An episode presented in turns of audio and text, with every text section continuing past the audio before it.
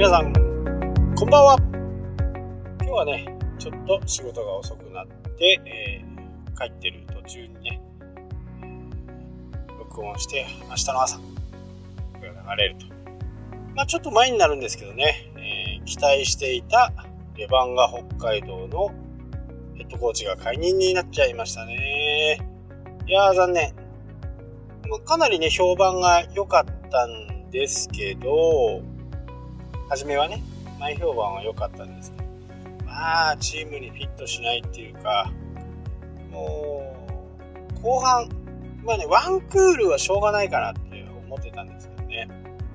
バスケットの場合ね、何何回も当たりますんで、後半からね、選手のね、覇気がない。どうもダメでしたね。で、次の、えー、ヘッドコーチが、女子バスケットボールチーム、元全日本女子バスケットボールチームの監督。日本人なんでね、えー、ちょっと期待してます。まあ、これ、レバンガ北海道って、社長が、折茂選手が社長なんですよね。選手であり、えー、社長であり、みたいな。まあ、古田さん、野球選手ののように、代打俺みたいな感じですかね。まあ、ちょっと、ちょっと違うんですけどね。もう野球の場合は、こう、選手の方とフロントっていうのがあって、経営とかは全部フロントでやる。ただ、レバンが北海道の場合はもう、フロントも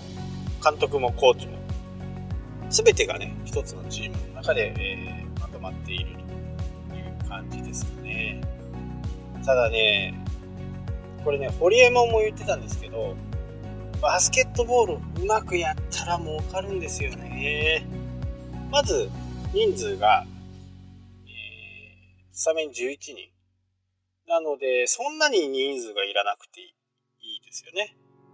で、年収も今、まあ日本のバスケットボールはね、始まったばっかりなんで、プロが、プロリーグが始まったばっかりといっても、まあ3年目で、年収もね、そんなに高くないんですよ。行って最高額で1、確かに打ち切りがあるはずなんですよね。1億で確か打ち切りだったような気がするんですけど、それ以上は上がらないみたいな。まあ、加減も決まってます。まあ、プロ野球も加減は決まってます。でもね、アッパーが決まってないですよね、野球とか。サッカーもそうなんじゃないかな。加減は決まってるけど、えー、上限は決まってない。上限決まってるとモチベーション上がんないですよね。そこまでいくような選手になると。うん。まあ新しい監督になってねあヘッドコーチになってその試合はね一度も見に行くことができなかったんですけど今度のねヘッドコーチの時はもうチケットを取ってあるんで見に行けそうですね。バスケットボールはまず人数が少ないでしょ？で、えー、室内で室内ですよね。で観客もそれほど入らないんですよ。やっぱり1万人とか2万人とか全然入んなくて、えー、今年はレバンガ北海道はリーグの中でトップのね来場者数を目指すってやってます。だいたい4000 4000入ったら大入りですかね。4000人入ったら多い。なのでね、え、で試合数もそこそこ多い室内なんで雨天中止はないと。で、総額の支払いもアッパーも決まってるんでね、計算がしやすい。あとはチケットをどう売るかっていうことですよね。で、レバンガ北海道の場合は、えー、日ハムとね、結構仲良くやってて、ハムとの共同企画みたいな、コラボ企画みたいな結構やってたり、ハムの選手がオフシーズンでレバンが見に行ったりとかやってますんで、ここのね、相乗効果はなかなかいい。サッカーはね、惜しかったですけどね。えー、うん、勝てた試合でしたね、でもね。前半2点入れ入れられて、結局2対2でね、えー、4位と。4位と3位じゃちょっとね、全然違うんで、4位だったら15位でも関係ないみたいな。まあ、ただ、あの、協賛、協力金みたいなね、強化選手を作るために、えー、J リーグから強化金が1億8000万ぐらい出るんで、まあそういったところではね、やっぱりこう、15位とか16位で、ハラハラドキドキするよりはね、えー、1億8000万もらって、選手のために使うのか、クラブのために使うのか分かりませんが、そういうお金がね、えー、チームに入るってことはまあいいことかなと思いますけどね。もう本当皆さんね近くに多分バスケットボールのチームだと結構近くにあるはずなんでちょっとねチャンスを見てぜひとも見に行ってほしい本当面白いですからまあ何が面白いってね第4クォーターって、えー、バスケットの場合は10分の4セットなんですよ。第1クォーター第2クォーター第3クォーター第4クォーター。で、えー、このね第4クォーターで残り3分ぐらい3分まあ2分半まあ1分切ってもう1ゴールぐらいの2点か3点の違いだとここからはもうねそのチームのやり方監督のやり方とかその手法をね見ていくのがもう本当楽しいでワクワクしますね。まあ負けるとね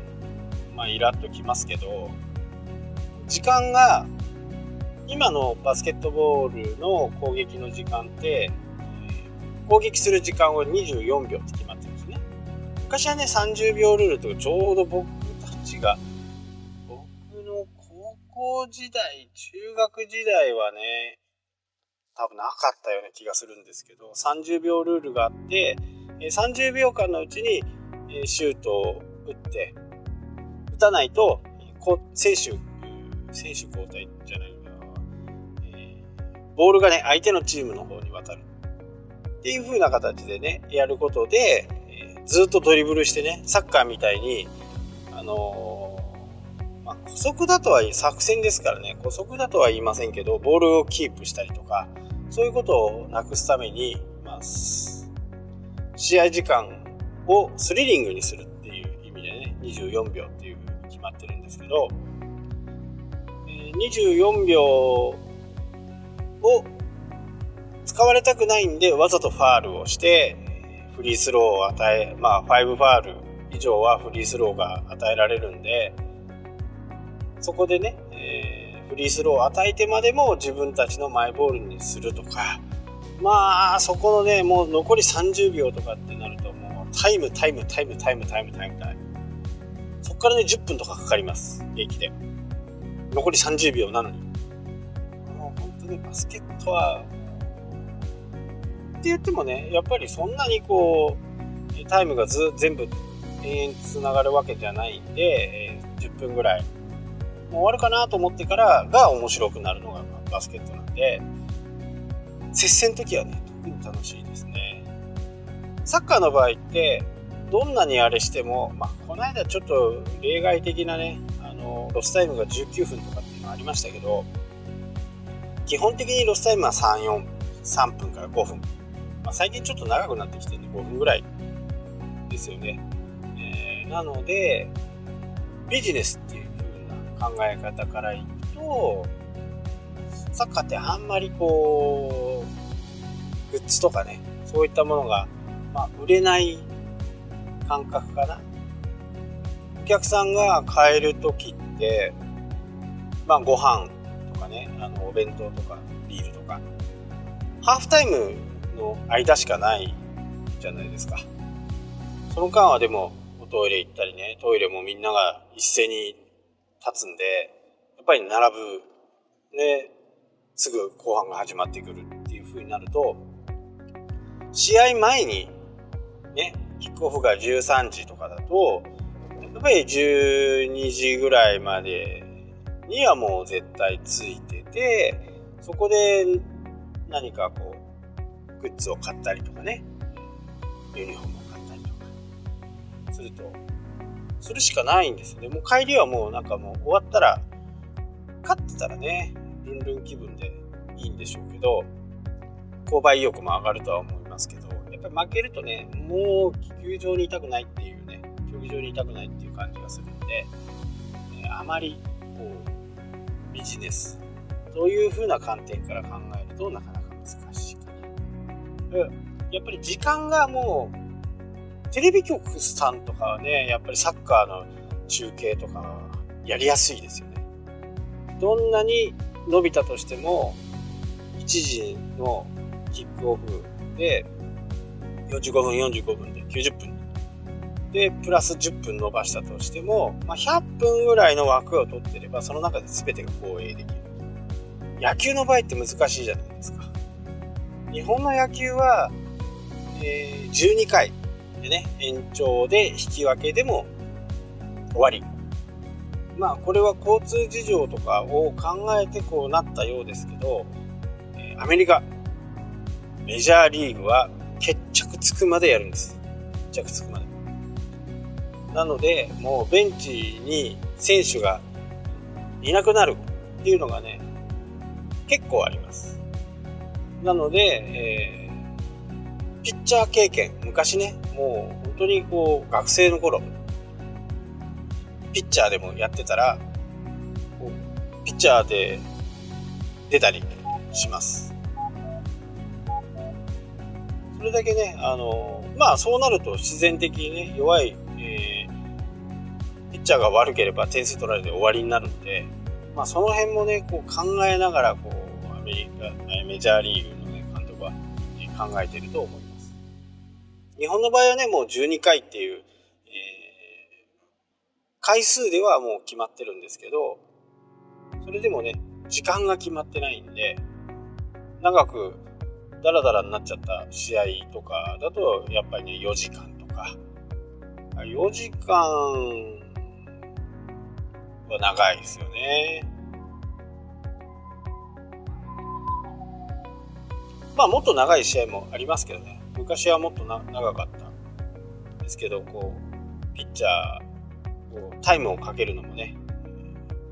審判がテコテコに来て早くしなさいみたいな感じで、えー、注意を受けたりしますから、この辺をスピーディーにするっていうのがね、最近の野球なんですけど、まあ、アメリカの場合、メジャーリーグの場合は、ほとんど車でみんなこう観戦に来るですね。公共交通機関で来る方はそれほどいないはずです。日本の場合はね、そういうは車で行くって言っても、多分札幌ドームで400台ぐらいしか多分ないはずだと思うんで、で4万人も入る中400台っていうと1%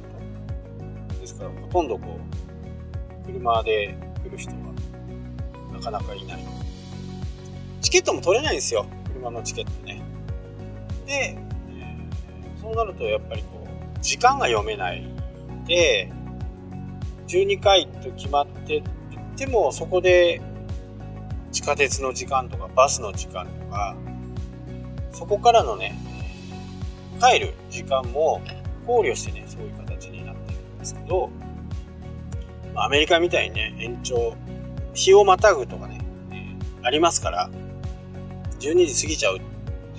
ゲームセットがねまあ時間も読めないですよね。ただ、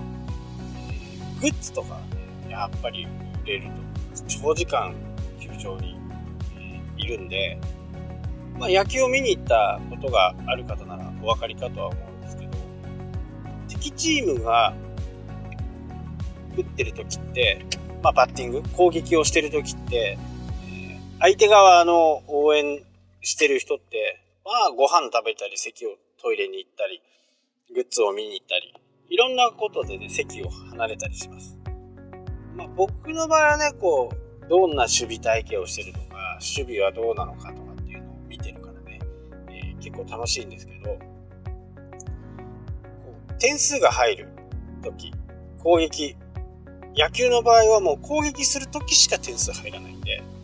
えー、攻撃回、チームの攻撃している、バッティングしている時にしか入らないんで、サッカーの場合はやっぱりいつボールが相手に渡って、いつ点数が入るかわかんない。まあバスケットもそうですよね。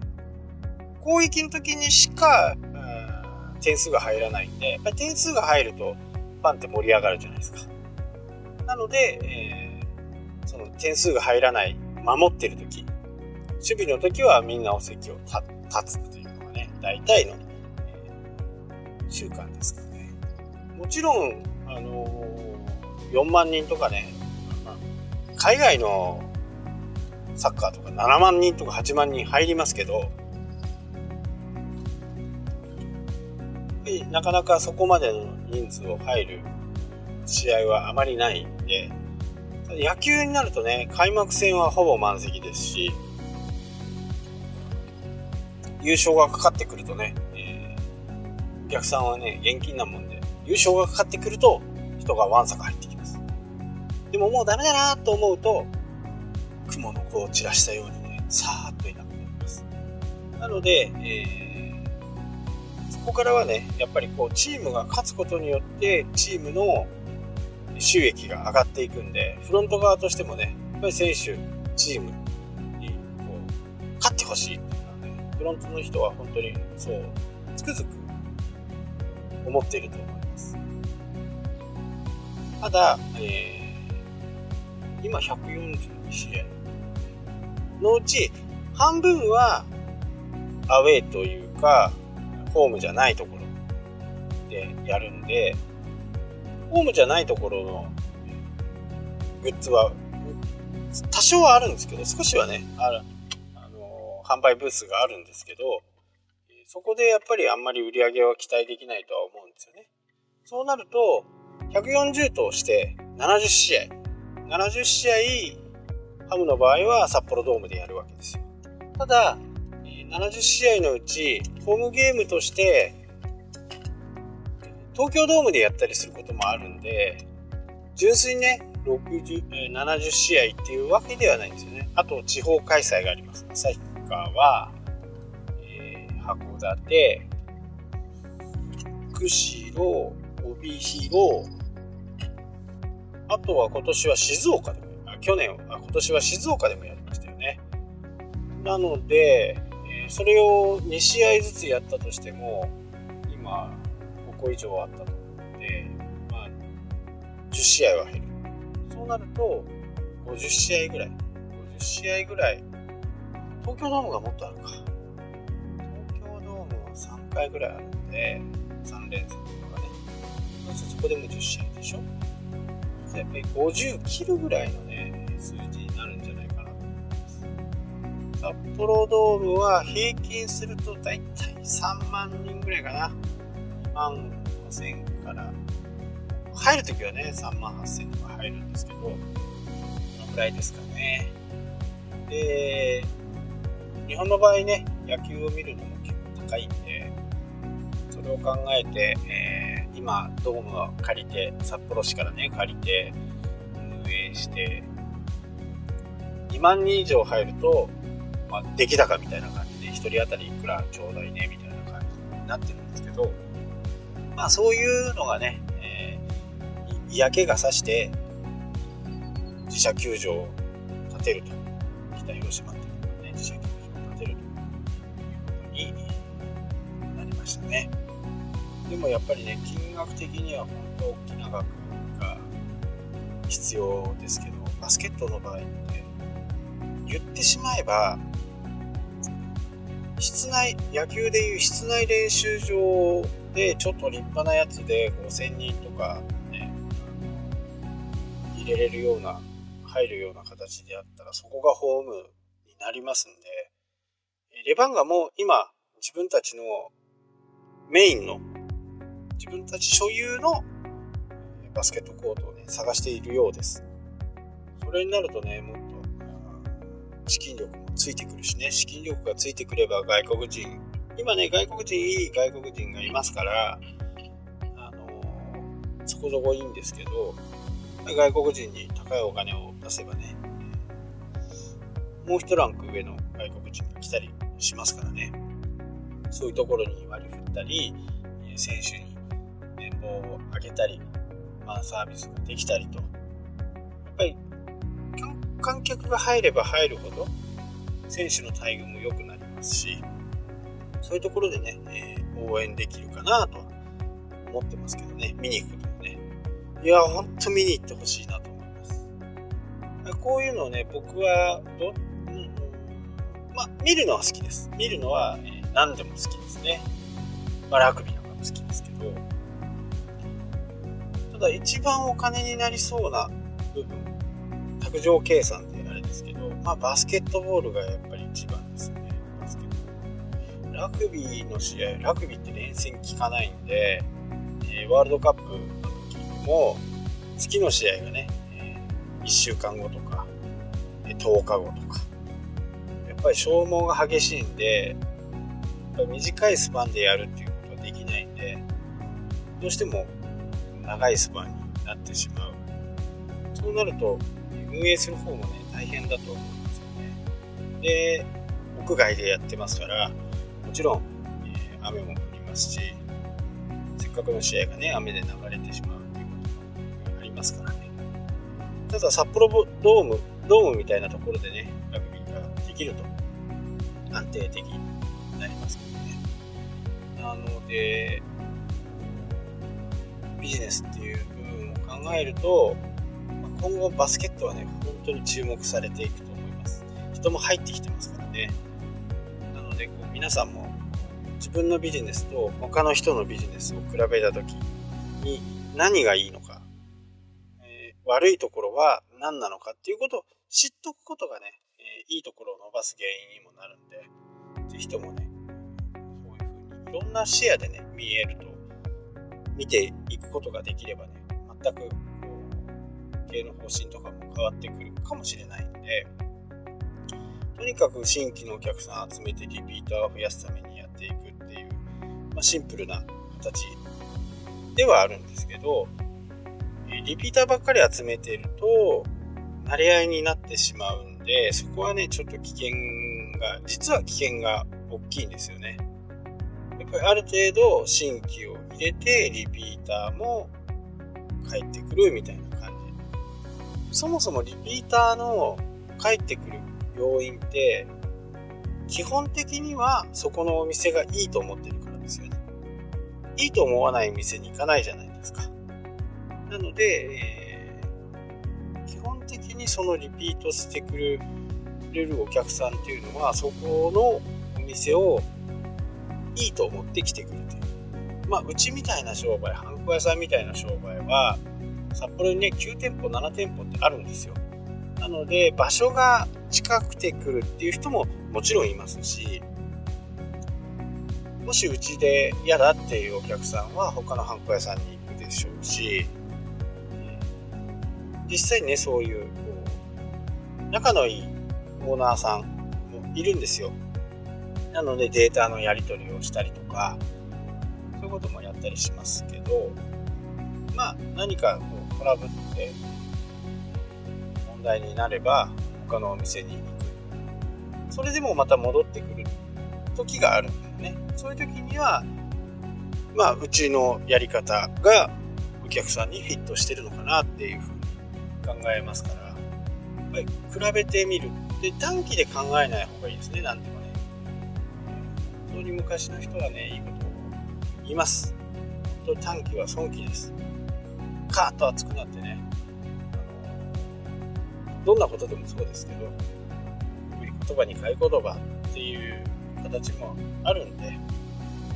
そこは一旦冷静になってね、自分を見つめ直して自分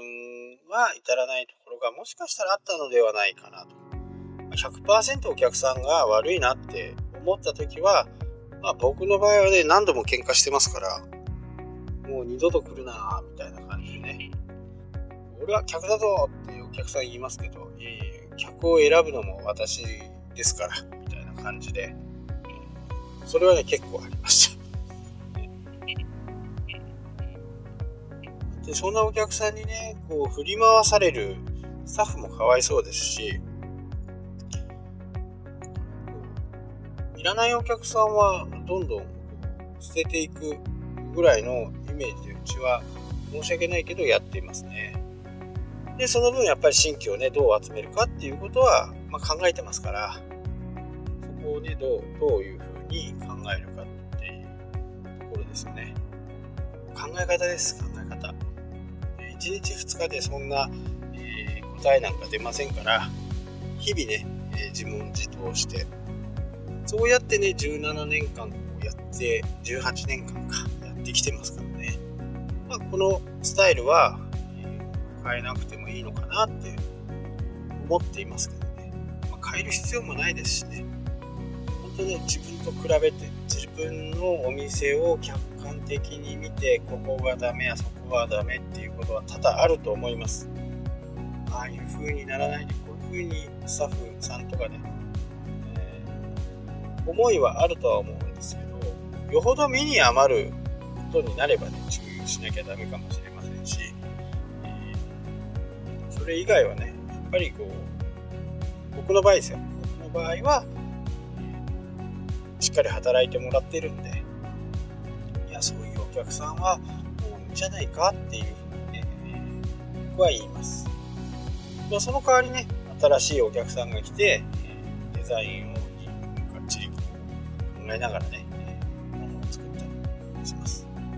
ただ、え自分で一人でやってる場合ってなかなかこう判断できないですよね。自分のやってることは基本的には正しいと思ってやってるんで、まあ騙そうと思ってね、やってる人はどこにもいないと思うんで、まあ、詐欺師ぐらいはね、いますけど、詐欺師はいますけどね。基本的に自分のお店で来てくれたお客さんに自分のやり方を貫くこともいいんですけど、一旦ね、えー初心に戻ってね、えー、一度考えてみるとまた違った面が出てきたりすると思うんで。まあお正月がね来ますんでそういう時には少しこう見直してみてもいいのかなと思います。はい今日はなんか取り留めのない話になってしまいましたがまあ年末の過ごし方などもね今後少し入れていって僕の年末の過ごし方とかを明日はお話ししようかなと思います。それではまた。